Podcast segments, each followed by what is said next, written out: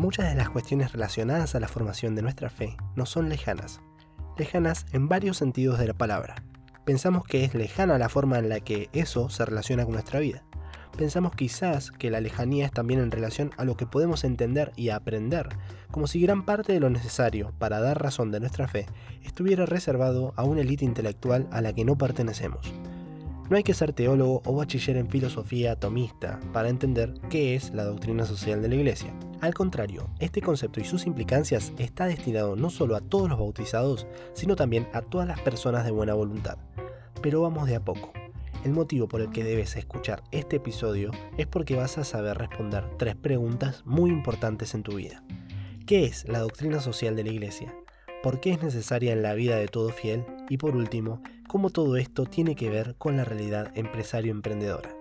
A modo de ejercicio simpático te pido que respondas la siguiente pregunta de forma mental, ahora, al principio del episodio, para que después puedas responderla nuevamente al final. Si tuvieras que responder, ¿qué es la doctrina social de la Iglesia? ¿Qué tan airioso saldrías?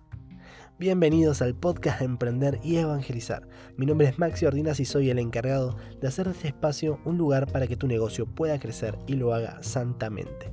Este es el episodio número 19, titulado ¿Qué es la doctrina social de la Iglesia y cómo se relaciona eso con mi emprendimiento?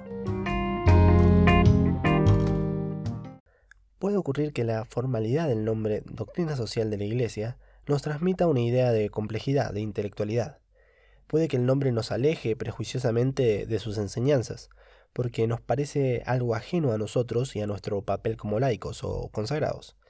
Al menos así lo viví yo, y creo que lo viven muchos más. El primer error de creer que la doctrina social de la Iglesia es un conjunto de enseñanzas solo accesibles para personas de altos estudios en religión o para personas dedicadas al mundo de las ideas, trae como consecuencia que no tratemos de empaparnos de sus enseñanzas como la misma Iglesia manda. Empecemos por entender a grandes rasgos qué es la doctrina social de la Iglesia. Luego contestaremos por qué es necesaria y cómo todo esto tiene un papel protagónico en nuestra vida como laicos y también como emprendedores. Este episodio está pensado como aproximación inicial a lo que iremos a lo largo del tiempo desarrollando más en profundidad. La doctrina social de la Iglesia y el emprendedurismo católico están inseparablemente unidos. Pero primero lo primero, como siempre. Somos católicos que viven junto con otras personas, que católicas o no, integran espacios de trabajo, de familia, de estudio y otros círculos sociales. Esos mismos lugares en donde compartimos nuestra vida como sociedad son espacios donde se producen distintos tipos de injusticia. Esas mismas injusticias son incompatibles con la fe católica. De modo que, por un lado, tenemos la fe que profesamos, pero vivimos en una sociedad que la contradice incesantemente. La doctrina social de la Iglesia nace como respuesta a esa realidad injusta de la que hablábamos, que con el paso del tiempo dejó de tener formas amorfas, valga la redundancia, para conformar verdaderas estructuras.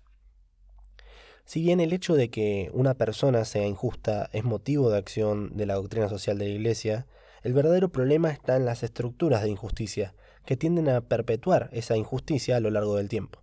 Hablamos de una injusticia como forma de vida, y no de un hecho aislado cometido por una persona. Jesús nos mandó a aliviar el sufrimiento donde podamos, con lo que podamos. Nos mandó ser misericordiosos, como el Padre es misericordioso. Por lo que una fe que es indiferente al sufrimiento del otro es una fe vacía de Dios, vacía de lo que Jesús nos mandó hacer. Por esa razón es que nuestra evangelización nuestra tarea de anunciar a Jesús no puede ignorar el sufrimiento del otro, aunque ese sufrimiento se encarne en una estructura y no en una persona. La evangelización que propone la doctrina social de la Iglesia es liberadora, y la liberación conseguida es evangelizadora. Es decir, que nuestra evangelización no puede ignorar las injusticias que se producen de los problemas sociales, porque estaríamos ignorando una parte constitutiva de la persona, la social justamente. La espiritualidad, el llamado a la santidad, tiene una dimensión social ineludible. De ahí que Jesús no habló de una manera de vivir individualmente de forma única, sino que también una forma de vivir en sociedad, de convivir. Es decir, que Jesús nos enseña cómo ser de forma individual, pero también cómo debemos serlo en relación a los demás. Tomar solo una parte de lo que enseñó Jesús no es lo correcto. Una conversión profunda y una fe madura tiene en cuenta ambas dimensiones, lo individual y lo social. de forma que esa convivencia en la que participamos también esté iluminada por la luz de la fe, también esté transformada por la gracia. Vivir como hijos de Dios y convivir como hermanos. Es por eso que cuando entendemos a la evangelización como el todo que es, no podemos ser indiferentes ante las injusticias que los demás padecen, y por eso se convierte en parte de nuestra misión y nuestra búsqueda de la santidad, el combatir esas injusticias. Por eso debemos descartar el pensamiento que te dije que yo mismo tuve en algún momento. La doctrina social de la Iglesia no es para un grupo selecto dentro de la Iglesia, o para intelectuales, es para todos porque todos en mayor o en menor medida participamos de la realidad social. Y esa realidad social es injusta y necesita de nuestro accionar para ser más de Dios, más justa. Ese conjunto de enseñanzas que evangelizan la realidad social las encontramos en la doctrina social de la Iglesia. Por esto, no debe confundirse a la doctrina social de la Iglesia con un partido o pensamiento político, o con un conjunto de ideas buenas, sino más bien como un conjunto de enseñanzas de orden práctico, desprendidas del orden natural y de la revelación. Esto, en otras palabras, significa que la doctrina social de la Iglesia orienta nuestro actuar en el orden social. Es un tipo de enseñanza teórica con una vinculación práctica ineludible. Por esto es necesaria su existencia. Los distintos tipos de cambios sociales, políticos y económicos trajeron consigo numerosas situaciones de injusticia incipientes, capaces de socavar la dignidad de la persona de maneras nunca antes vistas. A la luz de la doctrina social de la Iglesia, un apóstol comprometido con su fe encuentra las herramientas de discernimiento necesarias para actuar conforme al Evangelio, en una época distinta al Evangelio. Vimos que la aplicación concreta de la doctrina social de la Iglesia conforma una parte fundamental de su existencia. Esa aplicabilidad necesaria implica actualización constante, no de los principios que se desprenden del Evangelio y del orden natural, como vimos en el episodio anterior, un principio no cambia. Lo que cambia y debe ir actualizándose de forma constante es la aplicación de ese principio, o de esos principios más específicamente. Pero una cosa supone la otra. Si como católico comprometido con mi fe no conozco los principios de la doctrina social de la Iglesia, no voy a poder encontrar formas de aplicarlo a mi realidad concreta, por lo que un verdadero compromiso reclama de nosotros formación en este aspecto. Esto se comporta de la misma manera eh, para todas las áreas de nuestra fe. Cultivar nuestro conocimiento de la fe nos hace el camino más fácil para comunicarla y vivirla. No es santo el que sabe más, sino el que ama más. Esto es verdad. Pero también es verdad que no se ama lo que no se conoce, por lo que conocer más nos permite amar más. Por eso la doctrina social de la Iglesia es, en sencillas palabras, una forma de practicar la caridad, la justicia, la misericordia.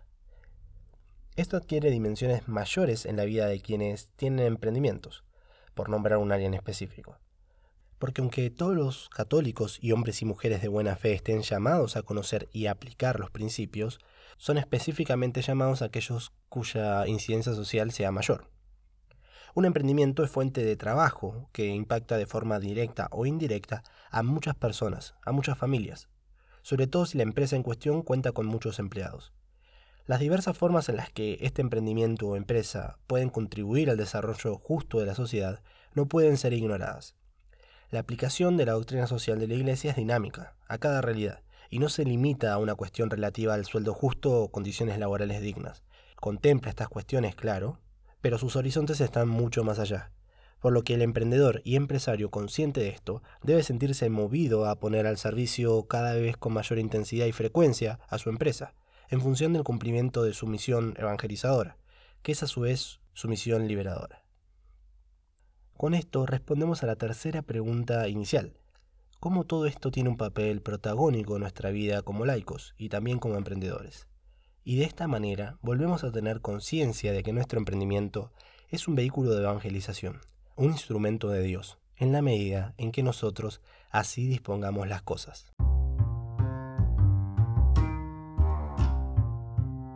Hasta acá el episodio de esta semana. ¿Conoces a alguien que no tenga ni idea de qué es la doctrina social de la Iglesia? Compartile este episodio y haceme llegar tus comentarios. Siempre son bienvenidos. Si no lo hiciste aún, te invito a que te suscribas, puntúes y dejes una reseña de este podcast. Eso me ayuda a tener más alcance a gente que como vos se interesa en estos temas. Esta sencilla acción promueve esto mismo que vimos que es importante promover Mientras más personas seamos conscientes de esta periferia, como diría el Santo Padre Francisco, más y mejores seremos trabajando por ella. Nos vemos la semana que viene.